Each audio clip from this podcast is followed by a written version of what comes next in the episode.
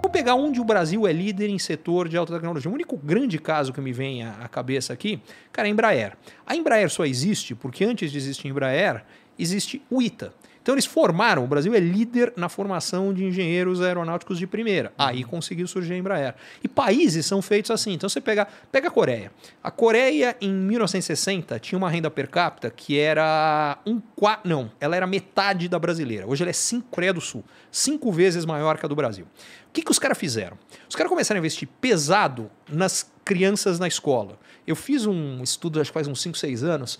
Na época, é, a conta era o seguinte: eu peguei o gasto dos governos no Brasil e na Coreia e dividi por faixa etária que se beneficiava dele.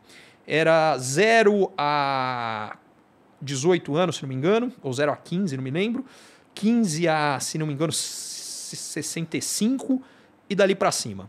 Tirei o grupo do meio, acho que era 18, 18 a 65, que era o grupo unidade de trabalho. E falei, cara, vamos ver quanto do dinheiro vai para criança e quanto do dinheiro vai para idoso em cada um dos dois países.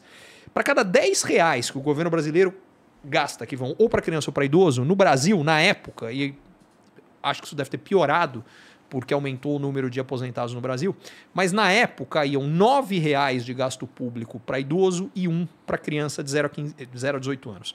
É, na Coreia eram 4,5 para acima de 65 e 5,5 de, uh, de 0 a 18. Então o que significa isso? Para cada idoso, a gente gasta proporcionalmente o dobro do que eles de recurso público. Uhum. Para cada criança, eles gastam cinco vezes e meia mais que a gente. Gastando cinco vezes e meia mais, aí você pega os exames do PISA, que eles comparam os alunos de 0 a 15, perdão, de 15 anos especificamente. Esse exame existe há mais de 10 anos. Você pega a média dos 10 anos e tem três provas: é, é uma de ciências, uma de matemática e uma de língua. A Coreia, na média, é o primeiro lugar ao longo desde que criaram o exame. O Brasil é sexagésimo, eu não me lembro, nono, alguma coisa do gênero. Uh, por quê? Porque eles investiram em educação básica. Isso eu estou falando lá atrás, Sim. sei lá, 1970, qualquer coisa do gênero. Uma geração depois, essa molecada chega na universidade, super bem preparada. Aí você pega hoje os rankings das universidades dos países emergentes. Coreia disparado lá na frente. Aí, uma geração depois, essa galera que saiu, saiu bem da escola, ficou bem preparada na universidade, melhorou a qualidade da universidade, porque melhorou a qualidade dos alunos, essa galera vai trabalhar. Aí você pega as indústrias que foram setores líderes de tecnologia. Mais para trás, setor automotivo era o maior setor da economia brasileira. Empresas coreanas líderes. Você tem Hyundai e Kia. Brasileira, a gente sabe, pô, carro é, elétrico, tá vendo? O Gurgel tinha carro elétrico há 200 anos. É. O negócio morreu lá atrás.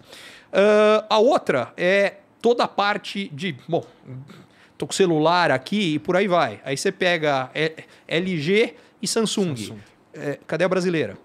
E aí vem a parte mais cruel dessa história. Como os coreanos fizeram esse negócio, 50 anos depois, o que, que acontece? Como a renda per capita deles passou a ser cinco vezes a nossa, mesmo gastando proporcionalmente a metade com relação a cada aposentado, a metade de cinco, cada aposentado lá se aposenta com duas vezes e meio o valor da nossa. Curtiu esse conteúdo? Assine para receber quando cada um dos próximos for publicado. E se de repente você achar que algum colega, amigo ou alguém da sua família pode gostar também, lembre de compartilhar. Até a próxima!